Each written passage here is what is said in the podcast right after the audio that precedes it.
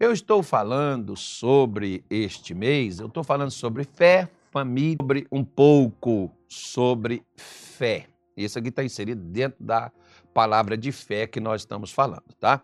Então, aqui em Hebreus 10, prova que seja Paulo, né, gente? Vamos falar aqui, para você saber a verdade, que quem trabalha com a verdade não precisa mentir. Né? Então, vamos trabalhar com a verdade. Trabalhando com a palavra de Deus, ela é a verdade. Então, a gente não precisa, a gente não vai entrar em contradição, que é só ler o que está escrito aí. Né? Senão, um dia a gente está falando uma coisa, amanhã está falando outra. Então, ele diz assim, olha, versículo 22 diz assim, cheguemos-nos com verdadeiro coração. Vírgula, como dizia um professor meu, né? Parou, deu uma respirada. Inteira certeza de fé, tendo o coração purificado da má consciência e o corpo lavado com água limpa. Aí vem versículo 23. Retenhamos firmes a nossa a confissão da nossa esperança, porque fiel é o que prometeu. Muito interessante essa declaração da palavra de Deus. Primeiro, os requisitos. Quando você vai contratar, se você tem uma empresa, a gente sempre vê isso daí, procura-se é, é, vaga de emprego. Aí o camarada coloca os requisitos que tem que ter aqueles candidatos ao emprego no seu na sua empresa. Você coloca lá. Então, o que Jesus, o que a Bíblia está colocando aqui, são os requisitos necessários para que a gente alcance a resposta que nós queremos de Deus. A resposta da nossa oração, a solução do nosso problema, aquilo que você precisa. E a primeira coisa que Paulo mencionou aqui, dentro desse texto que nós estamos comentando, que se você falar assim, isso daí tudo resolve tudo, você vai ver outros requisitos em outras partes. Nós estamos falando deste aqui. Porque às vezes tem aquelas pessoas que elas pegam só a parte que interessa para elas e elas usam só aquela parte ali, né? Parece o pessoal da política aí, que, né? enfim, mas nós não estamos falando de política aqui, não, estamos falando de fé. Então, o que, que acontece? O primeiro requisito exigido por Deus, nas palavras prováveis do apóstolo Shaul, apóstolo Paulo, é: cheguemos-nos com verdadeiro coração. Ó, a gente não consegue nem chegar, a gente não consegue nem ir se não for com sinceridade. Uma das coisas, por exemplo, você pode fazer o que você quiser fazer da vida, mas não seja fingido principalmente com quem você quer se relacionar, seja casamento, seja namoro, seja amizade ou seja até mesmo fé. A gente, eu, por exemplo, eu tolero muitos erros, muitas falhas, até porque eu também sou mas sinceridade. A Bíblia diz em 1 Crônicas 29 que Deus ama a sinceridade de seu povo. A sinceridade, ela é algo essencial para a pessoa se relacionar com Deus, para a pessoa ter resposta de Deus. Eu estava, hoje, por exemplo, eu fiz o culto, falei um pouco sobre essa, essa declaração aqui, mencionei vários, vários heróis da fé que foram sinceros com Deus. Como, por exemplo, eu até costumo dizer que quando a gente chega, aquele obreiro que chega para a gente diz assim, pastor, eu estou pronto, eu estou à sua disposição. Eu tive um, por exemplo, que eu dei exemplo dele lá em Belém do Pará, ele já nem está mais no nosso meio, Mas esse pastor um dia chegou comigo e disse assim, na frente dos outros pastores que estavam lá na minha sala. Nós, nós, tínhamos a nossa reunião lá em Belém. Quando chegamos lá, eram seis pastores. Então eu fazia a reunião no escritório, né? Não precisava. Depois a gente passou a fazer lá na sala da grade. Depois a gente passou a fazer no templo, que na sala já não cabia mais. Aí, né? Graças a Deus. Aí o que, que acaba acontecendo? Esse pastor chegou comigo um dia e disse assim, pastor, estou à disposição do ministério. Se o senhor quiser, o senhor pode me colocar para abrir igreja pelo Pará, que eu estou disposto, eu estou preparado, estou pronto para isso.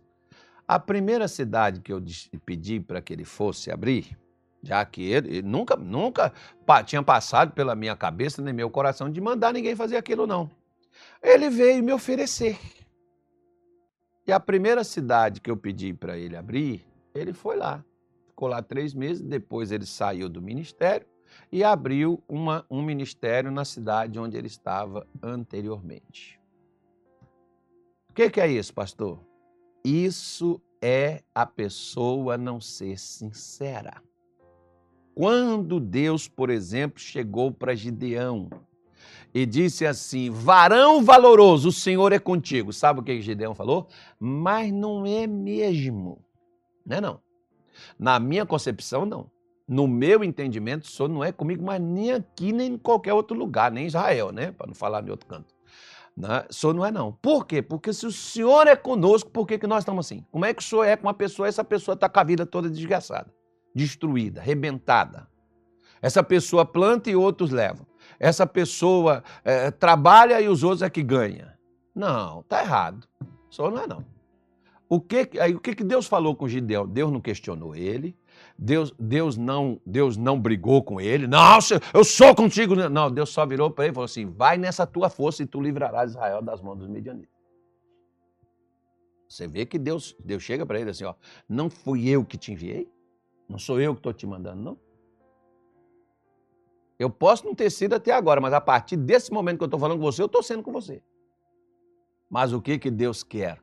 Relacionamento, minha senhora, meu senhor, amizade, casamento, qualquer outra coisa, está à base de sinceridade. Negócio.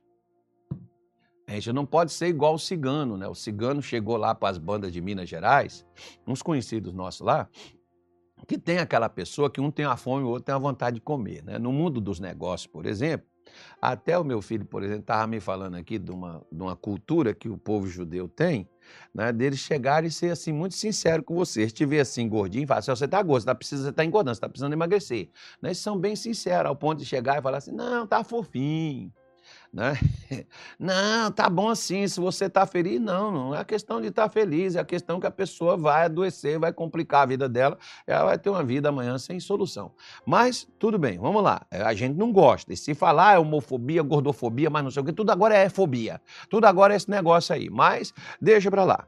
Né? Então é melhor você ser político, manter a política da boa vizinhança, do que usar a sinceridade.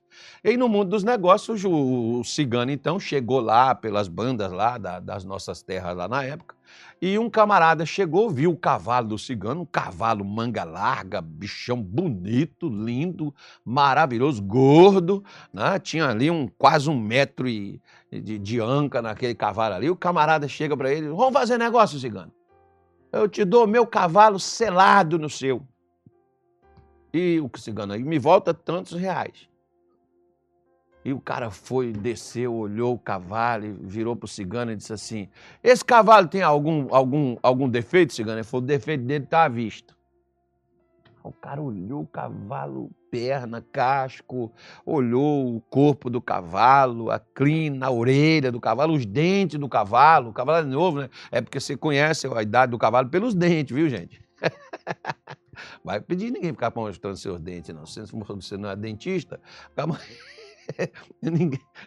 a gente, a pessoa olha para a aparência, para o rosto. Né? Se estiver muito castigado, já dá logo uma idade ali né, adiantada para nós. Mas por isso tem gente que se engana, né? Tem gente que se engana com uns aí. Às vezes tem uns aí que tá com o rostinho muito afinadinho, cuidou sempre, tá ali com aquela aparência ali, já tá bem adiantadinho, mas estão dando a idade melhor para eles, né? Mas vai por aí. E aí o camarada diz: Ó, o defeito tá à vista cara olhou, não viu defeito nenhum, fez, fechou o negócio com o cigano. O cigano foi embora, ele ficou lá tomando umas ainda, depois quando ele montou no cavalo, ele foi descobrir qual era o defeito do cavalo. E qual era o defeito do cavalo? O defeito do cavalo é que no meio da tropa ele andava. Porque quando o camarada ele é cego, ele é guiado pelos sentidos.